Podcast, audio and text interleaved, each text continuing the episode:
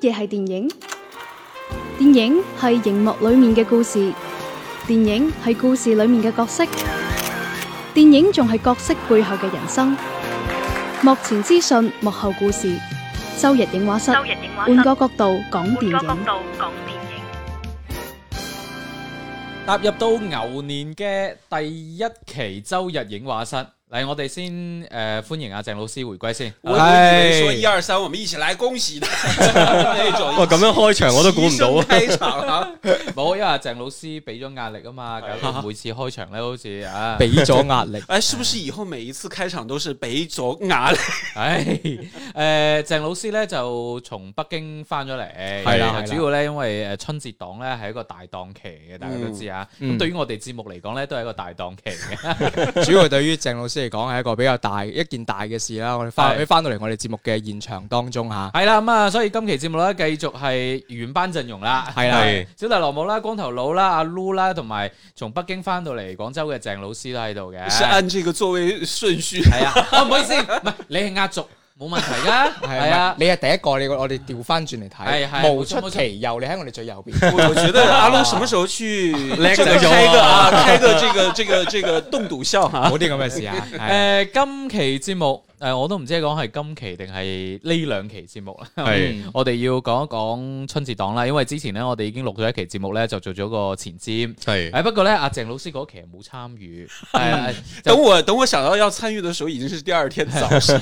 錯失咗一個誒，即係提前立 flag 嘅機會啦。咁嗯其實我哋當時咧，誒我我自己聽翻嗰期節目啊，係我我哋係更加多係質疑向嘅，其實嗯嗯即係嗯即係可能對呢部又有啲保留，對嗰部係有啲保留。咁當然其實我哋喺節目度誒都提及到一點就話，誒我哋期待被打面，係即係希望真係有一啲影片係交出嚟嘅質量係唔錯嘅，咁樣嗯我哋好歡迎嘅。咁就誒個結果出到嚟咧，就的確都有啲呃誒意外啦係有有意外嘅驚喜啦。其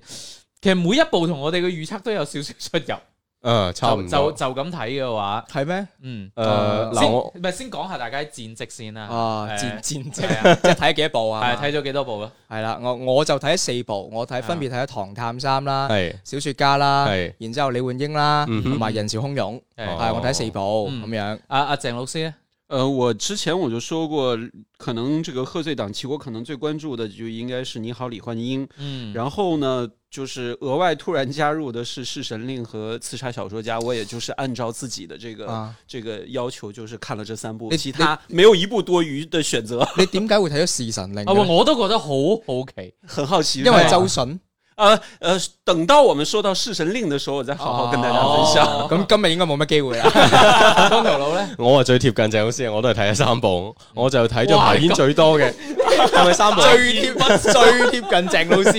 懶就懶得你，唔係懶啊，真係安排唔到。有一場我係買咗飛都去唔到睇㗎，係哦，就哎是呀白白貢獻了票房。係 啊。小說家嗰度，好似係咯，係係咯，啊所以我尋晚就補翻睇呢個誒小説家啦。咁再之前睇嘅就係《唐探》啦，嗯咁我哋大家都睇咗《哪吒》啊嘛，就呢幾部啦。阿莫娜揸得我同你睇咗啫啊，。係咩？係啊，我都冇睇，我啱先我都冇睇哪哦吒，原係啊來咁嘅。本來就唔想睇哪吒。哇！跟住我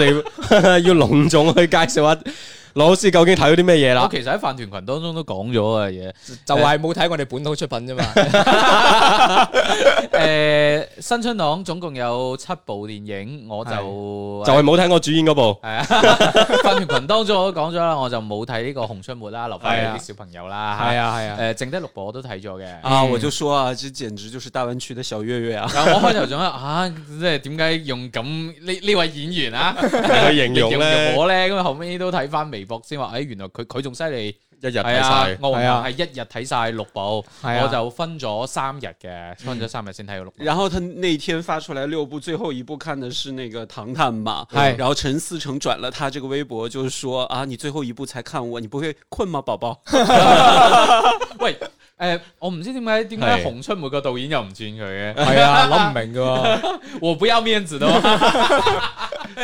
啦，诶、即係大家或多或少都睇咗今年嘅新春檔，不如講下個整體個感受先。我自己講先就係、呃诶、我覺得即係如果對比翻，我去假設呃啊诶舊年新春檔嗰個嗰個陣容啊。誒、嗯，雖然呃話誒舊年係冇新春檔，但係其實佢新春檔嘅電影，我哋後尾陸陸續續都睇咗啦。係啊誒、包括誒、奪冠啦，係誒、囧媽啦，誒、係唐探三啦，誒、仲有緊急救援啦，錯冇急先鋒啦，呢嗯幾部啦咁樣。誒、如果你要整體而言咁比較，我會認為今年嘅新春檔嘅整體嘅質素係高過舊年嘅。嗯係哦，因為你睇上年睇翻上一年嘅，即係係係即係我睇咗即係我就兩套新春檔嘅呢個陣容嗯去比較，我覺得整體質素係高過舊年，嗯即係起碼呢一部冇冇冇冇特別有一部令我覺得哇咩嚟㗎，就算係。真係評分低到無論嘅《唐探三》，係我亦都唔唔覺得話真係去到咁程，但係我陣間再展開係講啦，係啊，即係我覺得整體嘅質素係 O K，即係嗯至少唔會話誒出現一部好似《急先鋒》咁嘅電影令我 覺得咩嚟嘅。唔係噶，其實如果急先鋒喺大年初一上咧，可能都幾歡樂噶，即即係你係即即係係符觀合咗大家而家中意係啊睇《唐探三》嗰部分人嗰啲意見咯。唉，幾開心啊，齊娃娃咁樣。係啊，我我覺得會 O K 嘅，即係如果係急先鋒上嘅你覺話，得整體點啊？今年？誒呃符合預期咯，即係冇乜話，即係真係最最大嘅驚喜就係李焕英咯。雖然我未睇啊，嗯但係即係睇到大家評分啊，或者佢有少少逆襲嘅趨勢啊，亦都嗯會令到我會覺得，咦，我以為會口碑啊，或者期望值即係插水最啊最低嘅一步嗯係啊，居然會係賈玲第一次執導會有咁嘅成績咯。嗯我我今日個節目我預咗係做衰人㗎啦，哦係啊即係即係我可能會喺誒陣間咧去，唉，去眾人講去眾講人講都 呢，最他獨醒嗰種啊。即係去講講我我認為唐探入邊誒，我認為嘅亮點啦，係係同埋誒我睇到李焕英嘅不足嘅地方，嗯嗯我可能會拎出嚟講呢樣 OK 嘢啦。阿 Lu 覺得，啊我覺得今年個喂，你哋唔覺得今年最大嘅特點係兩樣咩？係啊一樣就係票價貴咗。啊哈嗯哇！我今年真係是但一張票都成四五十蚊嘅咦喎。我買到平唉啲喎。哎咁你都比舊年收入高咗， 喂，唔係我係覺得今年同埋我早幾年嘅印象當中，係我覺得今年買呢啲春節檔嘅電影飛嗯係最貴嘅一喂年。！但係有可能咧係係因為有好多人咧參與咗嗰啲預售咧。哦但係你係正正常常咁賣，如果你係預售，啊哦可能會啊仲係唔係唔係唔係唔係，佢哋講過嘅，其實今年誒、呃超前預售啦，嗰、個優惠幅度都唔係特別大嘅，嗯哦都係去到四五十蚊咁張嘅幅度。咁，我相信可能係因為即係前期一啲嘅投入都大，咁所以同埋都今年睇時間段咯，因為譬如話我我睇人潮洶湧係上晝場嚟嗯嘅，嗯都係三十蚊啫。係啊，哇！我即睇係一早一晚嗰啲場次都會平少少嘅。哇，唔係我咁中午朝就嗯我係因為我呢幾誒早兩日咧，我係晏晝要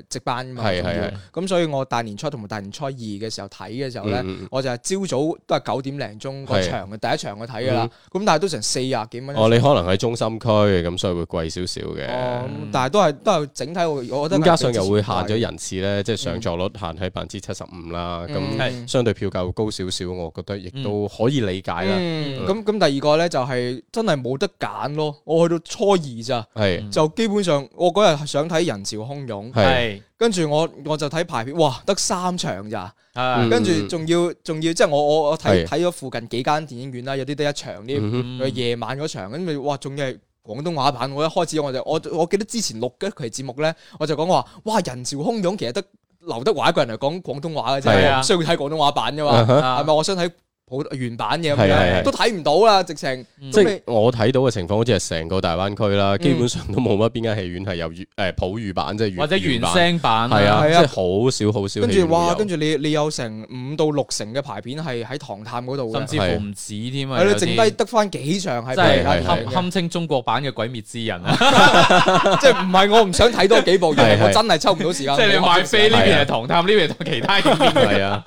鄭老師咧，你又睇咗三部，整體而言，你覺得今年新春檔點咧？ 呃，我一直都属于那种不太关注新春档，因为新春档不是我看片的一个重点嘛。嗯嗯都係啲因商为業片哦呵。呃，不是这个跟商业片没有关系，是因为我不太喜欢人流密集的这种状态，嗯所以嗯呃，不管是前几年呢，不再包括再早一点的新春档，我都不会太去电影院去掺和这么多的这个新春档的这些电影的观影。嗯，呃，可能我会避开这种高峰期观影，会嗯在稍微晚一点，可能人流不会那么多或者不是那么热的时候才会去看鄭。老師話：如果唔係為咗我哋嘅節目，呃，不会这么早去密集的去观影啊，选择嗯在大年初一先看俩，然啊后大年初二再补看一个，这係啊样。因嗯為鄭老師之前喺我哋個節目組群嗰度咧，就專門講咗咧，嗯佢睇嘅三部咧係都係同一水平線嘅，係都係三星咁樣，嗯都係都係俾咗三粒星咁誒、相信佢佢去評價應該就係整體都係中等偏上少少咯。呃，我是觉得贺岁档的这些电影，其实在我来看，每一年其实质感都是差不多的，因嗯为都没有特别特别出挑，让我觉得呃能够达到五星啊，或者是四四星这嗯种状况的这些电影出现。我是觉得，首先大家过年都是图着开心乐或者什么的嘛。嗯嗯首先，我也觉得就没有什么特别多这个太高的要求，对于贺岁档的这些电影。嗯係可能大家看着开心，然后觉得这个视觉过瘾啊，就是大家一起聊聊天，找找这个共同的话题，我觉得就够了。你不一定非要一开始过年就来一个什么深度的什么那些，要么就一月份都已经上过了嘛。係係。嗯所以我是觉得，呃，今年的贺岁档，在我来看，就是真的和我惯常的对于贺岁档的印象是一样的。你不要说是今年是这样，去年会是那样的。係刚才罗武说，这个去年可能对比的话，今年会高一点点。嗯那我们也不排除在去年，如果要是新春档正常的话，你说不定也会有其他的一些你完全没有想到的片会在那个时候上，嗯或者李焕英会提升到去年的十月份或者其他一个节点上，嗯可能这个时间段又不能去这么对比，所以我是觉得我对于贺岁档的这些电影来说，都是处于一个中等这样的一个一个状态来看。嗯当然，我认为没有绝对的差片，这个我一向以来这 种很平和。嗯哎呃誒没有什么争议的这其一實点。其實我自己都係，因為我睇咗六部係啦，係係誒我佢自有己發比言權啦。誒我我我都係覺得冇絕對嘅爛片，嗯係啦，誒咁就一步步講啦嚇。係好啦，咁啊，第一部我哋講講，應該係爭議聲最大嘅一部啊。嗯關注度亦都最高誒啦。係啊《探三》誒，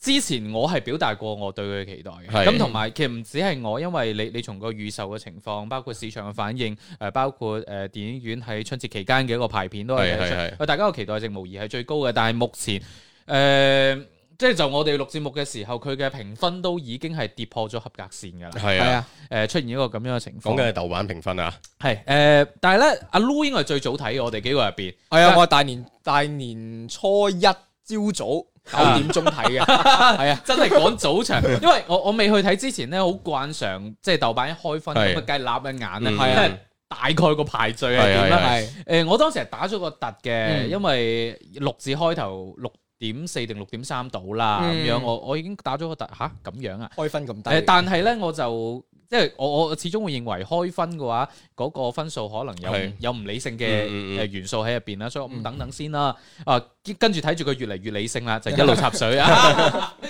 跟住，但係咧，與此同時咧，阿 Lu 睇完係咧，啊就真係有群，誒、我覺得幾好睇啊，我喂，覺得真嘅唔喎，應該咁低分啦、咁樣係啊，真係㗎，啊！我先拋你出去先。等我嚟吸引 我同你我講，你你你講完話好睇咧，好係啊可能會俾人鬧得好勁啊！嚟。喂，唔係我而家好 peace 嘅，即係我覺得，唔係我我同鄭老師身上學到咗一樣嘢咧，大家審美唔一樣，係咁大家可能鬧得最多嗰啲點咧，又係我好中意嗰啲點係嘅點。你話你話佢嗰啲黃寶強嗰啲笑點唔好笑啊，又或者即係可能誒點樣捉啦，係嘛？我覺得我又覺得好開心，因為我嗰陣我嗰場咧朝早九點場咧係沒敷晒嘅，即係除咗嗰啲嗯誒唔可其以接受嘅實位基置本上都係敷晒。係啊，咁係你諗下，係我嗰日去到哦，大年初一，你知今年又係誒係誒就地過年嗬，嗯咁你又要揾個嘢去消遣下噶啦嘛，嗯咁出去睇電影啦，推行電影，誒其實大家都笑得幾開心，啊嗯咁我又唔會出現嗰種話觀賞嘅不適感，除咗。係有啲咩廣告植入嗰啲，我係基本上睇唔明添啊！哦我我我睇到嗰度，誒，我我以為，因為我之之前雖然我有睇過《唐探》系列，係但係我絕對唔係《唐探》系列嘅忠實嘅 fans，我亦都唔係好了解咩張子峰呢個角色究竟係之前係一個點樣嘅故事哦啊！我就係大概知道誒，，你睇《唐探一》嗰 陣，我我大概知道係一個咩嘢咯，即係哦即係我唔知道話究竟佢對 於每個人張子。峰變咗咩嘢啊？咩嘢？唔係，即係我唔會知道啊每個角色嘅係嗯故事線點樣點樣，我唔會記得好清晰，我只係有印象睇過。係嗯係係。咁所以我冇好大嘅負擔話係哦，佢同之前嗰一兩集對比係點樣？我嗯純粹就睇第三集、第第第就係第三集啦。嗯咁就係誒睇到成個出到嚟，誒個故事去到後邊，其實一路睇落嚟個觀感係愉悅嘅。係嗯除咗有嗰啲不適感咧，嗰啲而家鬧得最多嘅係嗰啲廣告嘅植入嘅位置啦。哦嗰啲、去到嗰啲位置，我基本上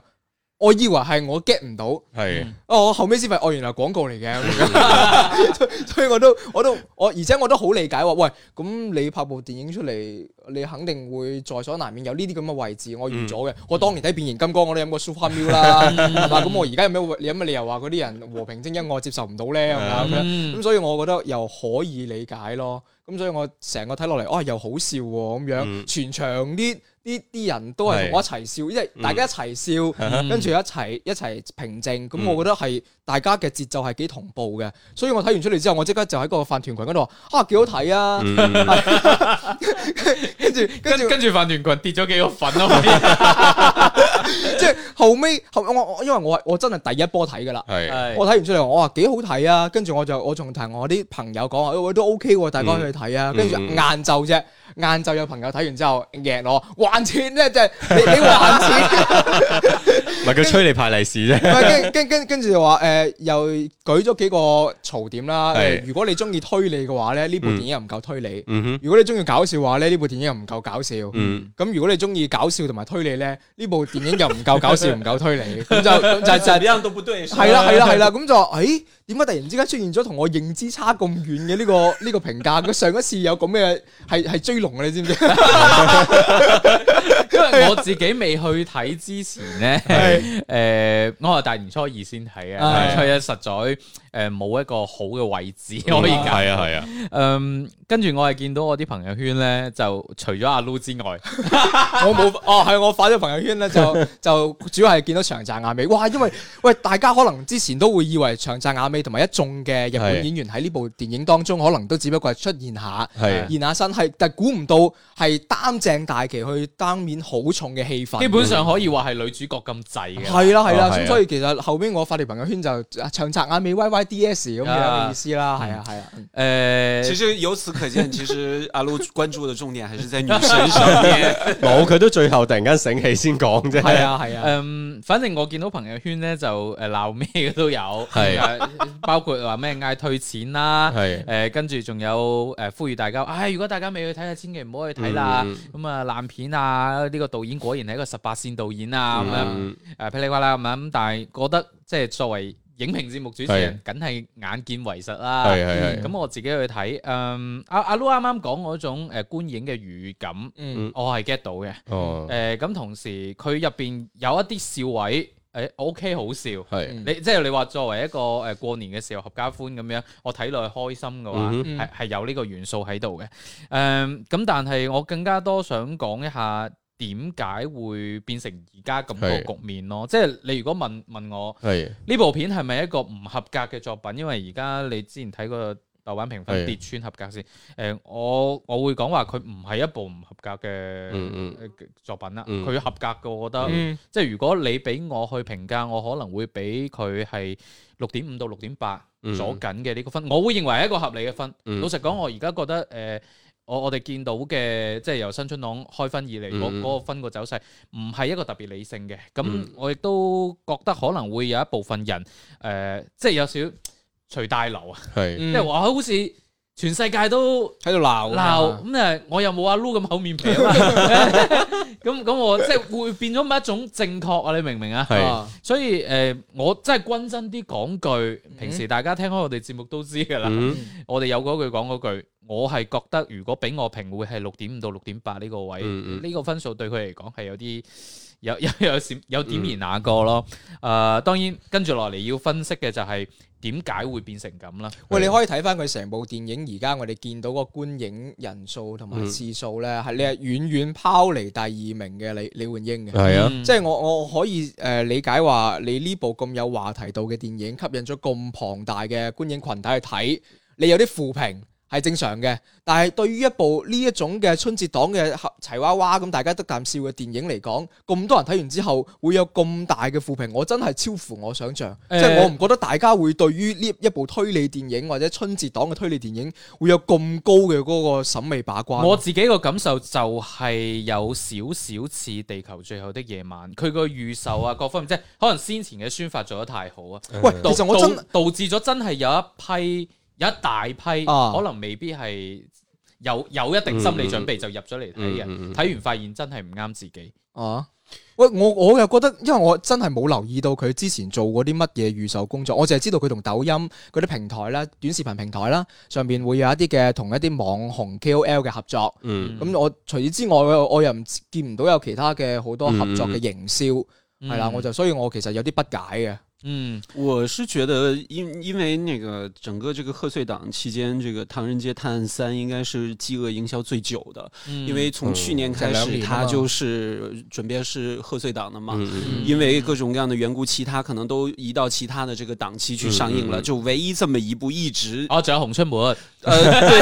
当然你要是这么对比的话，因为哎前面两部确实是积累了很多的一些口碑和粉丝，那所以再加上这一部又是在日本取景，又请了那么多的男神女神。嗯哎啊，包括妈妈级的三浦友和也都出现了，嗯所以他这个饥饿营销其实做的到了一个极致了。嗯如果他这个时候再不上，那可嗯能会出现事事事其必反的这样的一种结果。哎嗯所以呢，大家这种对于饥饿营销的这个态度已经做了这么高的这样的一个弹性的嗯嗯嗯空间，嗯所以我是觉得大家对于他的期待是一定是最高的。係。嗯咁誒、呃但係出到嚟個分數係咁樣呢，我自己去諗翻就係、真係從佢嘅觀影人群去分析啦。嗯嗱、嗯最大量嘅人就一定係喂過年喎、嗯係啊，喂揀一部電影去睇啦，好似嗯大家都講到咁熱鬧咁，係跟住一睇哇，唐探咁大幅度領先，係嗯係啦，啊大家可能用腳投票噶啦，咁啊、嗯我哋跟住一齊去睇啦。好呢一部分人，佢本來想去入去睇開心嘅。嗯結果發現呢，《唐探三》嘅觀影門檻其實唔算低嘅，哦因為誒、呃你會發現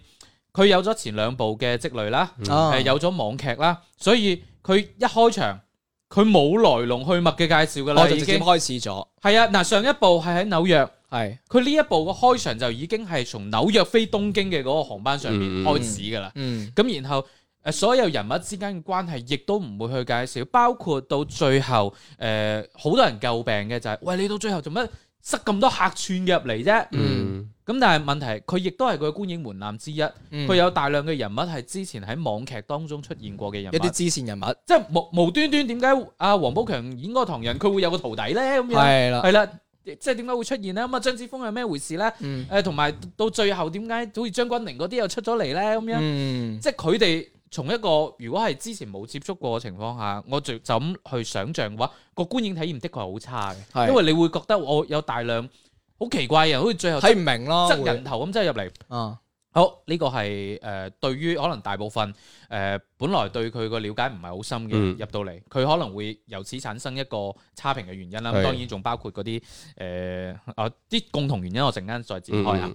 咁、另外一批可能就你睇開誒、呃唐探一二，嗯好啊，就好似話齋之前積累過嘅一啲粉絲，咁我睇埋個網劇入嚟，呢一批人佢追求嘅係乜嘢？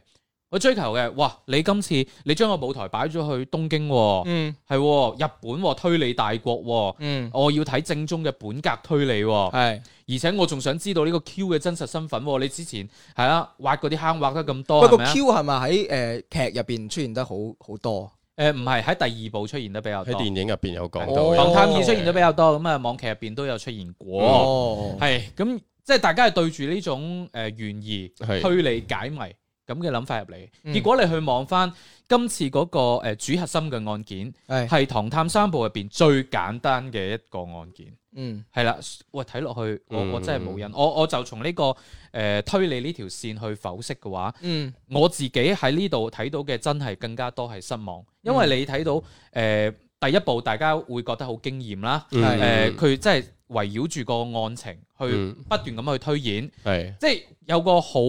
明顯嘅一個解謎嘅過程。係嗯我揾到呢個線索，佢幫我引導到下一個線索，我喺下一個線索嗰度再去揾，嗯诶、即係慢慢一步步揭開真相。係嗯到第二部，佢雖然好鬧，嗯即係我之前做《唐探二》嘅影評嘅時候都有講，我好唔中意佢入邊嗰啲大癲大廢嘅嘢，嗯但係佢中間個案件一個誒誒、呃連環殺人案啦，嗯仲係做得 OK 嘅，嗯即係話雖然唔係話推理好出色，咁但係至少個案件嘅結構係個複雜程度係可以撐起一部電影嘅。嗯 OK，嚟到呢一步，嗰、個密室嘅殺人案件。嗯喂，老實講，你稍為對推理小説或者推理題材漫畫咩都好有少少理解嘅，嗯你都知係咩回事啦。其實你一睇開頭，我已經大概估到嫌疑人啦。睇到中間，我已經連手法大概都已經可以諗到啦。嗯我相信同我有一樣嘅諗法嘅人。唔會係少數咯，你包括你睇翻好多嘅影評都係咁講，即係就呢個案件本身，佢係冇辦法撐喺呢部電影嘅。咁真係㗎，我我真係估唔到。唔係我我我自己係覺得成件案已經即係呢個誒誒解密嘅過程已經一啲興趣都冇啦，即係中間太多我嘢。專責咗太多嘅其他事係啦啊，甚至我睇到嗰個誒以為係 Q 啊嗰個演員叫咩咩誒七谷良太啊。染谷將太係哦，兩哦，染染谷谷將將太太係唔好意思啊。咁佢嘅誒誒被被害呢一個過程咧，嗯我覺得完全已經脱離咗呢個誒誒、呃解密嘅過程噶啦，嗯即係佢前一個密室殺人呢個過程係。即係我睇到嗰度嘅時候，我覺得誒係咪個故事偏離晒，即係唔知講緊乜啦？嗱，嗯個唔知問點個收問尾題就喺度啦。點解佢會揀咗一個唔足以支撐佢嘅複雜性，唔係足以支撐成部電影嘅案件嗯哼嚟做一個主核心案件呢？就係因為佢要空出時間嚟講其他 嘢。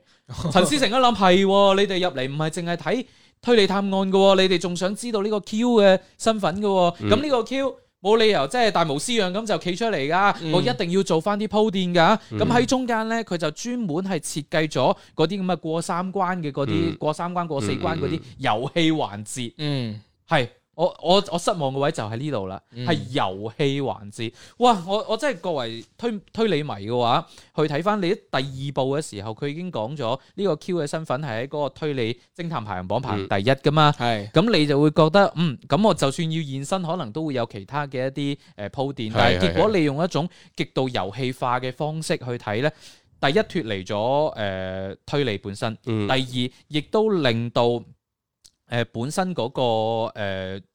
案件啊，係突然間俾人放埋一邊，嗯嗯完全冇咗呢回事，就會變咗支離破碎啦。佢唯一嘅好處係咩呢？因為呢種遊戲性嘅劇情安安排，佢增加咗娛樂性。嗯令到嗰啲哦大家過嚟好歡樂睇嘅，嗯喂幾幾得意啊！你睇下黃寶強揀條右右腿係嘛，結結果嚟咗個上搞學搞啊雙撲嘅咁，即係呢啲係娛樂性嚟嘅，嗯唔係真係推理嚟。嗯，即係我自己睇完之後，我去心諗，喂，如果我重新同單案冇乜關係。係係啊，或者或者嚇、我我真係要擺埋一邊啊！呢單案，我但係我又想保持個推理性，我我可唔可以咁樣設計？我唔做呢種遊戲性嘅設置，我可以喺 Q 現身之前，我我同樣都設三關，嗯但係呢三關係三個案件，嗯，即係但係可能係一種誒、呃相對格局比較細啲嘅案件，嗯我去考驗翻你哋嘅推理能力。輕強啲嘅係咁樣嗱，入邊幾個劉浩然嘅呢、個誒、呃推理能力，嗯佢展現咗啦。嗯，誒、野田浩嘅推理能力。係展現咗啦。誒入邊仲有個啊通呢渣係咪啊？啊係 啊，啊，你問題係咁啦，係佢你前面鋪墊到佢係全世界排名第九嘅偵探，嗯但係佢過到嚟好似就係一個肌肉佬嘅，咩就係一都個會冇諧星係啦，你完全冇說服力㗎，所以誒、呃整體個感覺就會搞到支離破碎咯。到最後 Q 嘅現身，其實誒、呃基本上冇出到大家嘅意料咯。你嗯我我睇到嗰度只會覺得吓，照啫，嗯，嗰種嗯嗰種嗯感覺嗯係非常之明顯嘅。嗯，誒係啦，即係我自己咧，我開先唞啖氣先，即 即係我我回應翻阿劉老師就話嗰個評分嗰度啦，我覺得其實誒、呃真正上豆瓣嘅人其實唔係特別多嘅，或者豆瓣對電影票房嘅影響唔係話好高啦，或者一個好主流嘅影響啦，所以呃誒呢、個我係有所保留嘅。第二個就係佢成部劇出嚟嘅效果都好奇怪嘅，即係佢。所謂誒喺呢部電影入邊睇到嘅電影工業呢，係佢所有場面嘅調度，或者你去到一個誒、呃、電影工業比我哋要更加發達、類型更加多嘅地方嘅時候，佢哋係點樣去調度咁多人，或者喺個城市入邊嗯大咁樣場面去流走？其實呢樣嘢係好難嘅，因為係人哋係計工時㗎，即係你咁大班人，你要點去計呢啲時間，亦都好好需要你嘅誒、呃技巧或者監製製片嘅能力啦。咁第二個就係你喺入邊睇到啲所謂嘅大場面，即係佢每一次有啲咩 cosplay 嘅誒遊行啊，或者嗯一啲咁嘅聯歡活動嘅時候，佢場面係細到我唔我要我好塑料啊啲視覺效就果。得一條街，係啊，一即條係小唔係就係街一條街，就係可能一百人都唔夠嘅，就咁係嗯企咗喺入邊。咁你係咪應該揾個鏡頭嘅效果，令到佢會更加多人，而視覺衝擊嘅效果會更加豐滿一啲呢？嗯咁而入邊嘅所有人，包括 Tony Jaa，真係工具人嚟嘅啫。嗯我睇到佢入邊有個誒、呃坐呃快艇咁嘅誒誒誒場景啦，嗰度入邊佢仲要揾咗嗰個克拉拉，嗯即係之前情聖入邊我知好多好多誒哦中嗰年個中女年仔男人都好中意嘅唔。使去到咁遠，就早嗰排大紅包嗰哦只女主角。反正就係即係揾咗好多呢啲咁嘅符號嘅工具化嘅嗯角色嚟去扮演入邊嘅所有充斥喺入邊咯，咩嘢哦元素都有齊。同埋嗱，其實我自己係覺得，誒電梯戲嗰場嘅幽默度係 O K 系嘅。啊系啊系啊，哇！但係佢落點居然係打一個女護士呢係啊度，哇！我又覺得即係又而且係又好。冇好最後匪夷所思交交啊，代係嘅啊喎，即係佢呢種做法係令我諗起咩？小紅花入邊，阿阿韓延導演喺個戲院入邊攞部手機出嚟去拍視頻咯，啊即係呢啲嘢都係好好匪夷所思嘅。啊點解會喺一部票房咁高或者關注度咁高嘅作品入邊出現啲咁嘅低級嘅問題情況？即係唔係問題？呢啲係罪行嚟嘅喎，可以講係啊，即係你諗唔明喎，點解會咁樣樣去做咧？同埋我會覺得即係陳思誠嘅嗰種直男審美咧，嗯喺呢度真係去暴到露無遺，甚至即乎係有去到啲過完分。全係完全係過咗嗱，嘅。你知唔知？誒、我哋之前咪阿老師睇部片叫《Dance with Me》啊，與我共舞定係與我跳舞啊？啊係啊入邊刪剪嘅場景咧，就係、劉浩然派錢咁樣做翻出嚟啦。啊所以我又係好諗唔明點解，即係你做嘅每一樣嘢係咪都喺度拉低緊大家嘅好感咯？嗯即係好奇怪嘅做每一。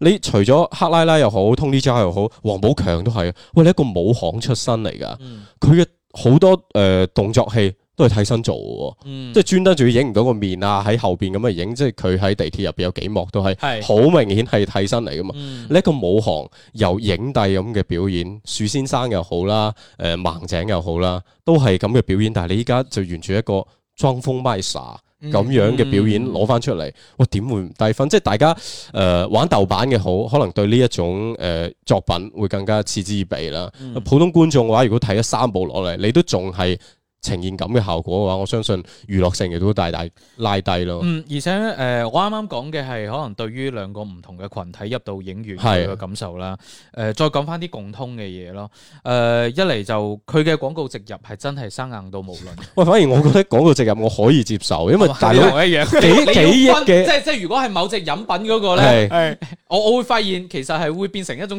搞笑嘅係啊效果出係啊係啊嚟。咁但係和平精英嗰下即係咧唔。知我唔諗諗唔哇！明我我係即時拗咗頭我嗰陣時，即時唔知佢哋係咩人。我喂，以為我直頭諗到諗緊嘅唔係廣告植入啊，係流量植入 啊。你點解要植入呢幾個人入嚟啊？即係睇到嗰個位， 即係呢啲先係門檻咯。我覺得就係啊，即係你完全你完全唔識㗎。係啊，即係你揾個 嗱，如我果女嗰佢淨個係我識年㗎初一。女嗰個叫程瀟啊。係佢啊我我都唔啊識啊，你真係 女仔啊！即係你如果淨係年初一先入去戲院睇嘅家庭長輩嘅觀眾啦，你係完全都唔知佢呢班咩我人又或唔知啊做乜唔知嘢，即係佢又冇幫個劇情有咩推進啦。嗯係包括王寶強佢翻泰國，我亦都揾唔到佢劇情推進嘅。佢為咗引出張子即峰，係係咯，就為咗拉翻啲人物出嚟咯啊係。咁阿劉老師頭先講到就話，如果大家睇一劇嘅話，樂趣感會更加多，或者對部劇嘅理解會更加多啦。但係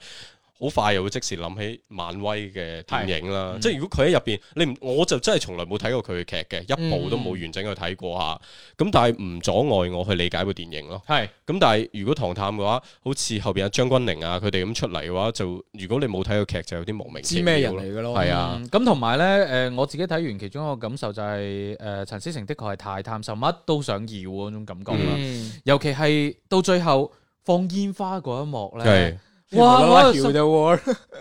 我心諗，喂，你你就一係就認真做一部推理片，一係就認真做一部搞笑片。嗯，你你上價值嚟做乜咧？係啊，跟住仲要佢上嗰下價值係嗯係令到我覺得好尷尬嘅，因為佢成個誒、呃情感線個鋪墊嗯嗯係好奇怪。首先佢用咗一個誒、呃、複雜程度並唔高嘅核心案件，嗯發現撐唔起個電影啦。咁到最後你又唔可以顯得呢個案件過於平淡，嗯咁、所以呢，佢要喺呢、個誒、呃、兇手自述嘅呢度，係我整一個情感嘅反反轉，嗯係、去去整一個誒、呃家庭倫理大戲出嚟。嗯。谷下個情緒，會顯得倒轉翻嚟，顯得呢個案件會啊有啲咁嘅意味喺係度。好，我當你有呢個理由去做啊呢件事。喂，當你個情緒谷到去呢度嘅時候，緊接住好快你就放煙花，跟住啊世界大同 係啊，即係咯，即係谷咗去第二個情緒嗰度係咯。係你會覺得好奇怪 嘅。嗯即係佢好標籤咯，即係日本嗱放煙花啦、秋葉原啦、係嗯 cosplay 啦、葫蘆娃又要出埋嚟講國粹啦，係咁啊即係所有嘢佢都係將你所旅遊或者電視啊、誒、誒社交網絡可以睇到嘅所有嘅標籤，全部一個個放晒出嚟。嗯係啊你包括驚你唔睇唔夠，你包括你睇翻上一部《唐探二》都係㗎。係啊我睇到最尷尬嗰位就喺紐約嗰第五大道嗰度，啊係啊係哇啊，出出嚟嚟咁騎樣馬咁樣，係啊仲要話咁先係大片咁，哇！嗰下就真係好尷尬尬。 即係佢就真係我拍呢個城市，我係就將呢個城市咁呈現出嚟。嗯嗯但係其實係好冇人。你相反，你睇翻《唐探一》，嗯，誒可能佢嗰種市井味更係冇更錯嗯加。強，再加上誒佢、渲染咗某一啲，譬如話宗教啊嗰嗯啲神秘嘅氣氛啊，嗯去同佢嗰啲懸疑推理嘅案件去相結合嘅話，你反而會將個氣氛烘托到位咯。即係你將個城市嘅文化、誒、生活氣息啊，所有嘢都呈現到出嚟嘅。嗯但係你喺呢度入邊，你其實睇唔到嘅，包括鈴木保奈美咁出嚟㗎係啊啦。頭先識和平精英嗰啲，肯定就唔識鈴木保奈美啦，即係係啊，你好你奇我我怪。真係唔識。而且你會發現佢個編劇其實係偏偷懶嘅。係啊，當佢發現佢個劇情冇辦法向前推進嘅時候，又搞佢嘢佢就會抽一個工具人角色出嚟。嗯，你有冇發現咧？嗯哼每一步都係嘅，去到嗰度我就抽一個工具人角色出嚟。嗯當然可能喺呢度日方嘅演員會更加多承擔呢個嗯嗯係啊呢個任務啦。咁所以我覺得誒呃成個編劇嚟講，乜都想要，咁嗯你最後就乜都做唔好咯。 喂，其實呢啲係咪一部即係一開始《唐探一》佢嘅規模肯定冇冇而家肯咁定大係啦啦。你你成個製作成本都係低好多。嗯你喺咁嘅情況底下做咗一部口碑 OK 嘅作品嗯出到嚟，吸引咗更加大嘅投資之後，嗯你製作變到更加大嘅時候，你想塞更加多嘢入去嘅時候，會唔會係一個必然嘅問題嚟嘅？嗯失控㗎，嗯即係你冇一個好嘅製片人喺呢啲時候，絕對會失控㗎。即係你要諗翻起，譬如話《唐探一》，我哋覺嗯得誒呃有經驗嘅地方，喂，我哋係因為乜嘢覺得佢唔錯？唔通係因為王寶強大癲大 肺？唔通係因為呃 誒太肖央好靚仔， 都唔係噶嘛。嗯其實大家當時讚美嘅點係，喂，華語片好少會出現咁本格推理嘅作品啊嘛係。精細度好高嘅，嗯即係即係話佢嘅本身個推理係經得起推敲噶啊嘛，嗯嗯編劇嘅智商係在線噶嘛，大家睇中嘅係呢一樣啊嘛。嗯但係唔知後邊係誒宣發嘅策略啦，或者嗯嗯係嗯陳思成佢自己都有咁嘅諗法啦。誒、就變咗唐探同春節檔新春歡樂氣氛高度捆綁，嗯呢樣嘢就尷尬啦。嗯即係點解啱啱講到話誒、呃、會吸引咗咁多人，跟住成部片搞到咁割裂呢？嗯我覺得嗯好大程度上都係因為呢個原因嗯咯。即係如果你唔係一個春節檔電影，或者我一開頭我冇諗到喜劇係佢一個喜劇，佢只係一種工具，佢唔係一種主題去做嘅話，可能仲可以保持翻誒呢部電影嘅一個好啲嘅水平 啦。嗯，係啦，呢個時候鄭老師已經喺度陰陰嘴喺唔度笑。係，謝老師早就同你哋講唔好去睇啊嘅。 就是我说一下我为什么不会选择去看吧。好因为当时《唐探一》上映的时候呢，我也是很期待的。嗯但是我去看了之后，我发现我真的是接受不了，我的耳膜一直是爆炸的状态，啊实在是太难受了。即係同我哋錄節目真係難為。 不是不是，我是说那个电影就真的就是汇聚了很多刺耳的东西在里面，嗯让我觉得听觉特别不舒服。我没等到张子枫那个什么所谓的那个反转彩唯蛋美一出笑现，我就走了，我真的耳朵受不了了，太吵闹了。嗯哦无论是他的这个这个音效也好，哎呃，王宝强里面所说的说话的那种这强个调声音的表达也哎好，呀实在是太刺耳了。嗯我这么一个不愿意中途离场的观众，我真的是耳朵受不了，我走了。嗯然后从那边之后，一直到《唐人街探案二》出来，我就开始觉得这应该不属于我的那种嗯嗯，类型的电影。嗯，然后第三部，我就直接就开宗明义说，这一系列我不会再期嗯待。我誒，也不哎其会嗯實講到呢度，你會發現《唐探一二》喺結尾都會有一個誒、呃都幾大嘅預告啊嘛。唔係都會有個反轉。哦嗯都會有個 反轉，即係喺破完案之後，係啊，大家以為塵埃落定之後都會有個小反轉，但係今次呢一步咧，嗯係真係令我諗起漫威，佢 佢結尾係好漫威噶，係咪啊？係啊，係啊通常嗰啲漫漫威又好，DC 又嗯好，最後都係嗰個英雄人物啊嗯，啊最後嗰個啊，雖然點點點啊，但係點點點啊，但係我哋只要團結一 致，依然會有美好嘅未來。哇，最後仲擺埋 pose 咁樣，係即係我覺得個格調真係完全跌晒出嚟。喂，同埋而且佢仲有下一部㗎係嘛？有會係咯，但係下一步應該好明顯係倫敦嗰度啦，喺倫等敦幾嗰年度。，即係要因為疫情關係，可能真係要你等喂，當地而平家已經穩，估緊噶嘛，你理你論去到倫敦，你肯定要攞丈夫出嚟啦嘛，啊。啊，系嘛？你你諗 下唔係都有人評論話，即係陳思成係一個好好嘅選角導演，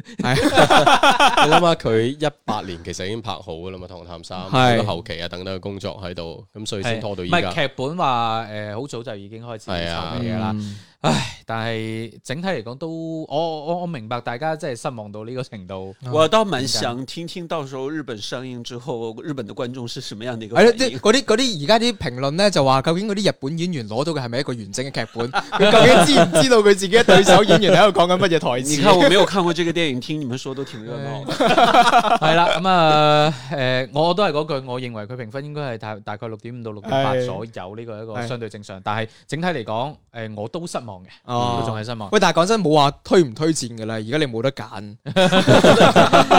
好啦，咁啊，唞唞先啦，最後翻嚟咧講另外一部，誒好似真係好多人推薦嘅，係啊你好李焕英啊，老妹儿啊，你等会儿啊，咱俩破个门儿啊，你猜那我心里儿啊，装的是哪个人儿啊？美女儿啊，屌丝儿啊，他整不到一块堆儿啊。傻人儿啊，就傻命啊，咱俩就凑一对儿吧。你一笑啊，我刺挠啊，浑身都得劲儿啊。你一哭啊，我胆儿突啊，就掐我小小气儿吧。情人儿啊，给个信儿啊，咱俩啥钱儿办事儿啊？一百年儿一辈子儿啊，情愿我笑你字儿啊。我活着是你的人儿啊，死了是你的鬼儿啊。你想咋地儿就啊咋地儿啊，月亮它照墙根儿啊，我为你唱小曲儿啊，看你睡啦，我心里没滋味儿啊。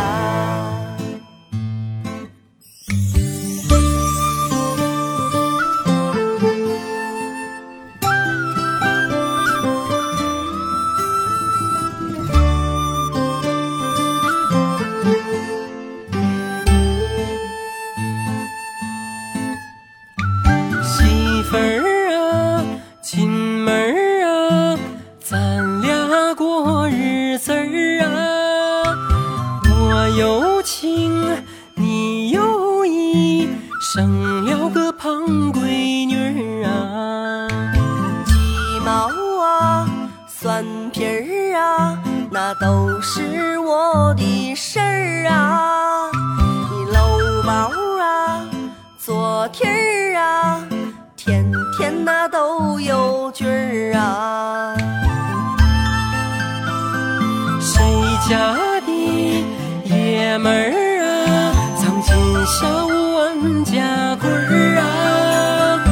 你红了，我绿儿了，还骂我没出息儿啊。留下孩子儿，你一转身儿，从此抛媚眼儿啊，给小妮儿啊，我宝贝儿啊，看来咱俩才是一对儿啊。我活着是你的人儿啊，死了是你的鬼儿啊。你想咋地儿就啊咋地儿啊，月亮它照墙根儿啊，我为你唱小曲儿啊，看你睡了，我心里没滋味儿啊。我活着是你的人儿啊，死了是你的鬼啊地儿啊，太阳又升一轮儿啊，淋透了窗户纸儿啊，看你醒了，我心里没滋味儿啊，日子长啊。我为你擦眼泪儿啊。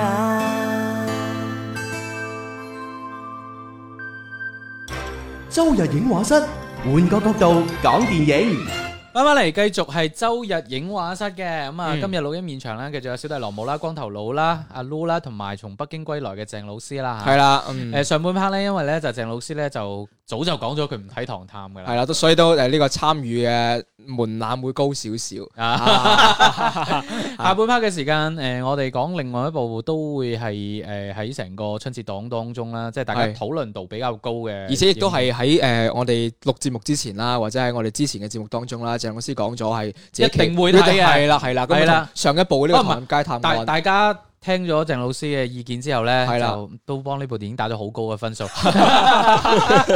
喂，佢係少有嘅，應該係唯一一 部啊，係開咗分之後仲升到嘅。仲升到嘅一個電影嚟嘅喎。你好，李焕英，因為之前我哋喺做呢個前瞻嘅時候咧，我個人咧就好有保留嘅，即係啊即係一方面我會對誒小品擴充成電影誒、呃有我自己嘅顧慮喺度啦，嗯係咁另外一方面就係對於誒賈玲第一次跨界做導演有懷疑咧？嗯係誒、呃有冇懷疑嘅， 即係話觀望啦，係係啊。啊，誒嗰日咧，我係帶住我太太一齊去睇嘅。嗯我太太係屬於嗰種笑點好低、淚點又好低嘅人，嗯係啊啦係啦，咁係所啦以果不其然咧，佢喺嗰場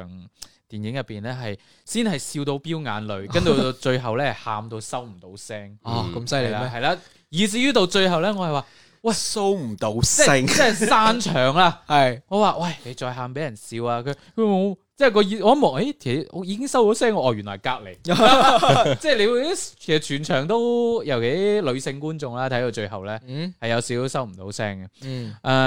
留翻阿鄭老師先講先啦， 係啊， 係啊，呢呢部你你因為你定個基首選調㗎嘛先你定個基 調係你先。先不定是個不基是不是調。不是这不是这么回事。我先说我为什么会期待吧。呃，首先当时贾玲在《欢乐喜剧人》里面嗯演了这个小品《你好，李焕英》之后呢，她确实给我留下很深刻的印象。我必须要承认，那个小品真的是一个很棒的一个舞台的一个戏剧舞台的小品。係是一个非常优秀的作品，几乎是啊、呃，它的这个这个包袱的埋设，然后包括这个情感的反转是非常饱满的。嗯然后再加上又是根据贾玲自己真实的一些生活的经历所改编的嘛，所以那个小品是非常触动人心，我认为是非常棒的一个作品。係对于《你好，李焕英》变成大电影，其实我听到这个消息，我是啊，是这样的一个状嗯况。一般我会和罗武老师是一样的，因为对于这些非导演出身的这些明星，嗯嗯转型做导演，我其实都是有所有所保留的。但是对于李焕英呢，我是从另一个角度来看，因为一个导演如果要是就即便他不是非专业的这一类，嗯嗯他对自己特别熟悉的这个领域的这个故事，嗯他一定是会最了解的。那包括其他之前很多我们所熟悉的一些导演第一部作品呢，你看，比嗯方说蒋雯丽的啊，我们《天上见》，其实这些都是跟他自己自身经历有关，然后你再经过自己的这个戏剧加工，然后戏剧的包装，王子嗯，小慧哇，啊这个这好个吧例子又不一样。不过呢，对呀我是觉得《你好，李焕英》可以扣合很多部的一些就是知名的作品来聊的嗯嗯。但是从导演的这方面来说，呃，贾玲拍的是自己真实的一些感嗯受，其实她应该会操控的不错的。 其實佢啱啱提及到嗯我，我我諗到嘅第一個例子係誒《飛馳人生》入邊嘅賽車戲 嘅。係啊那其實我都諗到那部 电影我又没有看， 因為的確韓寒佢自己做賽車手，對於嗰個賽車嗰個鏡頭嘅調度，的確係我係覺得唔錯。嗯对，一般他对于自己熟悉的这个故事和领域，他一定会花的心思会比其他的作品要好。嗯所以这一点我是不怀疑。但是呢，呃，在我从北京回到广东之前，嗯嗯嗯他一直没有做看片。啊那我们都是会有一个惯性，就是一直保密压着不做看嗯片通的常都係對自己好有信心就嗰啲。比较有一点点危险的这嗯个状啊态。咁樣噶啊。然后呢，我在看完之后，呃，我在看之前，很多的朋友也会这个，包括业内的一些朋友、导演啊、什么编剧的朋友在问，哎，春节档会看哪一部？我说可能会是《你好，李焕英》吧，但是我担心它是个雷，我后面会嗯加这么一句话，啊因为你知伟講嘢四平八嗯，就是这么四平端水大师嘛。哎呃，不过呢，我在看完《你好，李焕英》之后呢，我是觉得，呃，和我期待的是一样的，嗯但是它并没有达到一个让我觉得它真的是八点几分的这样的一个水准。嗯因为我在看完之后，它和我印象当中，呃，马化腾的一系列的电影啊，嗯就从第一部说吧，就是那个呃《夏夏洛洛嗯特特烦烦恼恼》，嗯，完全是异曲同工的东西。嗯只是他满怀的这个这个感情方面，不是在爱情和亲情上面，重要的是在母女的这种感情的这个故事的这个重心上面。係，所以我觉得就是一个女版的《夏洛特烦恼》。嗯，其实我是觉得这个套路是一样的。嗯那在这样的一个套路之下，我是觉得他做什么呢都摆脱不了我对于《夏洛特烦恼》的这样的一个固有印象的这种感觉了。明明係女版嘅《乘風破浪》，我真的不太喜欢那一期的东西啊，就差不多是这唔一係些因為路子因了。為佢呢個係揾阿媽嘛，《乘風破浪》係揾老豆啊嘛。啊，对，然后呢，又是和那个《夏洛特烦恼》一样，又是穿越的啊。呃，我是觉得在这些固有的这些元素里面铺排里面，我觉得真的没有特别多打动我的。不过那些小品的这些喜剧元素的这些运用呢，其实我觉得算是其中亮点吧。嗯係包括我在看那一场里面呢，在前面的一些笑点上面，我也可以看得出来，全场都是啊，像阿卢说唐探一样啊，都是一起在笑的这种。但是到了这个煽情味来说。呃，我又觉得我这么一个看电影容易受感染的一个人，我在看这部电影的时候也没有被深深的感染到，嗯嗯嗯那可能我不是没有那种母女感情那种、嗯那种冲击吧。 嗯但是我对于这个妈妈跟我的这个关系是特特别好的，嗯我觉得这个里面的这个渲染和煽情呢，也没有像人家所说的那么的过分。嗯在我来看也是也是按他的这个情绪的这个高低起伏嗯走的这个路子是 OK 的，合情没有合理嗯过于啦。煽情。他其实我觉得做的还是 OK 的啦。嗯嗯呃，但是我是觉得整体来看，它就是一个标准的一个商业制作的一个情感向的一个影片，系没有一个特别过于出挑的一些亮点的东嗯西。笑点的套路，其实你在很多喜剧片当中都可以看得到。而这个最打动人心的，可能就是重心在于贾玲对于自己母亲的这种怀念。嗯包括很多的一些朋友看完之后说，之前的这些情感的铺垫都已经很浓了，嗯但是最后片子出来那些字幕的时候，嗯嗯仿佛又让大家又深深的就刺痛了一下。嗯那可能我是觉得这还是贾玲自己对于母亲的这种怀念和这种浓厚的情谊，嗯呃，这种情感上面的这种这个诱因是比较大的。我觉得作为一个作品的整体来说，我觉得它还是一个比较四平八稳、三星级的这嗯样的一个状况。我覺得可能真係因為過年關係啦，咁誒、呃再加上今年真係就地過年，好多人冇辦法翻屋企，即係好掛住屋企啊。係咁誒。其實呢部電影本身誒、呃我睇到好多評論都係話最後俾高分嗰下就係最後結局佢有個誒、呃小反轉，同小品嗰陣時相比係多咗呢一個反轉啊。係因為啊，好似阿光頭佬今日都着咗同款牛仔褲啊，係即係即係嗰下我自己都覺得係好加分嘅，係甚至乎係有驚喜度喺入邊。嗯其实其实这个就和《夏洛特烦恼》真的是一个路子的，因嗯为《夏洛特烦恼》之前也是喜剧为主嘛，反转这种，其实最后落注到中心都是情感的这种触动。嗯我觉得这个就完全就是异曲同工。但係你要同一套知道，誒、愛情嘅共情咧，唔一定人人可以 get 對到。是的但係你話母女情，即係對話是的親情，嗯呢呢樣嘢係一定會 get 到嘅。往往又是一个真实的故事，哎这呀个就让人更加的感觉到这种窝心的那种温暖。但係咧冷靜啲講句，我亦都想講話佢個分數，我亦都唔認為係可以去到八點幾嘅，更加多係一個誒、呃情感分咯。嗯咁、如果你話從個技術分嘅維度上嚟講，誒、的確係未去到咁嘅程度。即係如果我去打分嘅話，可能會係一個七點五分左右，會係一個我認為比較相對合理嘅一個位置啦。即係你要你要睇翻，其實中間。即係點講咧？呢一部電影就係你睇嗰陣，你會個沉浸感 OK，咁、嗯然後亦都會俾佢帶動到情緒。咁但係好似我哋呢啲即係死靈性派，真係睇完啦，出翻嚟再回想一下，你又會即係諗翻起入邊有啲不足嘅位。咁、嗯首先佢由一個小品改成一個電影，誒佢係需要有好多嘢去填充嘅。嗯有啲位填充得，我認為係唔錯，包括佢結果反轉。嗯誒嗰種係加分，亦都有一啲位咧，我係認為係睇落去好怪。譬如話陳克嘅嗰個角色嗯喺入邊，由頭到尾都係一個工具人嘅。我甚至乎一開始以為咧佢會係阿賈玲嘅爸爸嚟，嗯即係可能佢即係入邊佢個角色叫冷特啊嘛，嗯係嘛？咁我以為係咪係係咪咪叫咩假冷？係咩諧音之類啊嘛？咁咁我以為吓，咁咁如果唔係，點解你突然之間安排呢個角色出嚟係咧？去到後邊我發現亦都冇交代。係啊，真係唔知有咩这做。里面有太多没有交代的人物。哎啦那其实这个呢，我觉得对于很多一些这个可以接受得了，或者是原谅这些这个这个我觉得不过瘾的位置的，可能就是因为它穿越的题材，你可能不会用一个正常的那种戏剧的逻辑和理论来。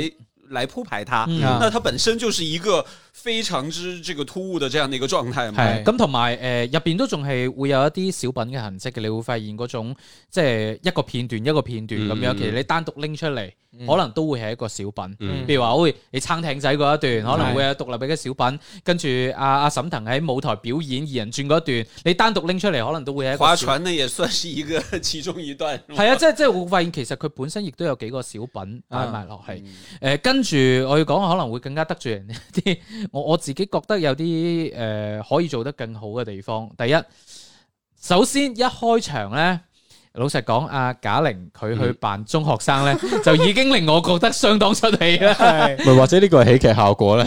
咁 OK，你咁理解都得。咁另外就係講一句誒、会會可能會比較傷人嘅説話，就係、誒賈玲目前嘅演技遠遠不足以做好一個大屏幕，係冇錯。誒、中間有幾幕，你會發現佢係好喊住咁奔跑啊咁樣。嗯我好直白咁，我雖然我老婆即係睇到喊到 f 我話：喂，其實我唔係好睇得出佢係喊定笑喎。嗯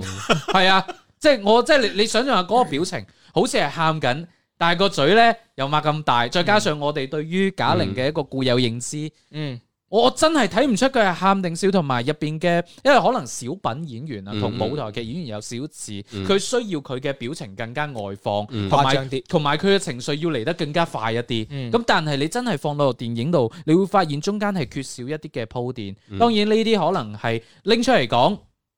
一定會有，但係好多人話：，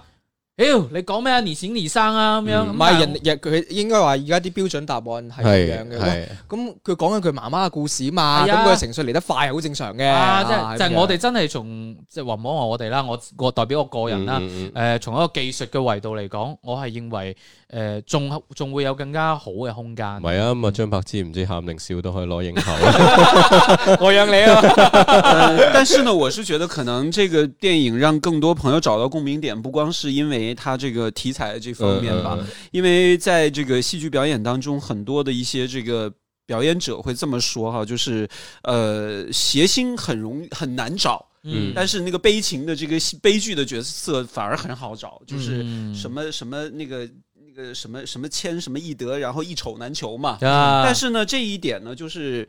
呃，表明了一个点，就是这些喜剧演员往往他们。打破了自己这个喜剧的外壳，用一种很煽情的这种悲剧的表演的这种形式来出现的时候，往往会更触动人心。呃，就像在这个呃《演员请就位》里面有一个啊喜剧演员啊，潘斌龙，他在里面也演了很多打破自己喜剧常态那些悲情的角色。哦，往往也会很触动人心。嗯可能就是因为，呃，他给大众留下的这个惯有的印象是笑的、喜剧的，往往在用这种很浓情的、很这个煽情的这个角色出现的时候，往往会给大家带来一个更深刻的一个印象。嗯这也是其中一个很重要的一点。呃，刚才罗武老师说，他对于贾玲在这个大荧幕上面这个呈现呢，可能会有所保留这种观点。那里面呢，有一幕戏反而会给我留下一点点呃比较深刻的印象，就是他和这个饰演他妈妈的张小斐一起嗯在酒桌上面飲掏酒心掏肺的那一段哈、他那个眼泪不自觉的这种流，呃，我先不说他是不是一个戏剧的这个这个情境出现，嗯那一个时刻一定是他本人真情流露的那一个点。呢個我係認同嘅。那一幕是给我触动还蛮深的，嗯，嗯，呢個我係認同嘅。